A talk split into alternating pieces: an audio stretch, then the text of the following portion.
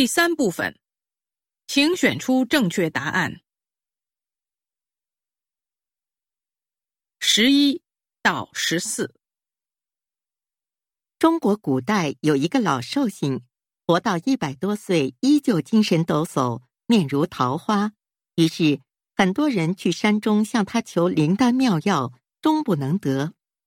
后来。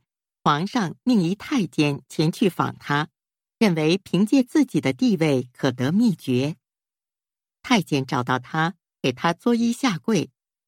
老寿星闭目许久后答：“你随我几日即知。”太监在洞中待了数日，只见老寿星既不外出寻食，也不开火，只是偶尔掏出袋中类似干面的食物，或是几颗枣子。或是晒干的菜茎，就着泉水吃下。反复几日后，太监实在是撑不住了，祈求老人早些说出长生妙法。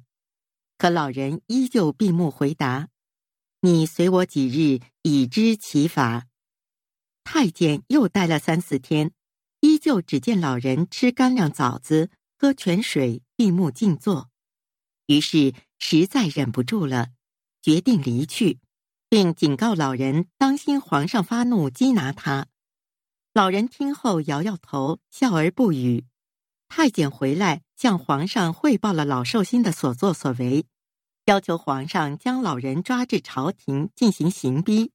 皇上听后大笑：“哈哈哈，不必不必，我已知长生秘诀，素食寡欲，闭目凝思，贴近自然。”静坐不急，就这几样。十一，太监为什么去山里？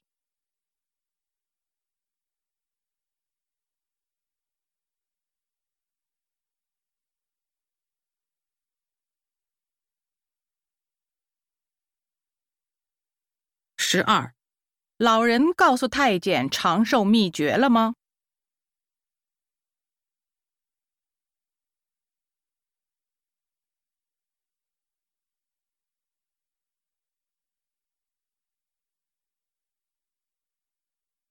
十三，长寿秘诀具体指什么？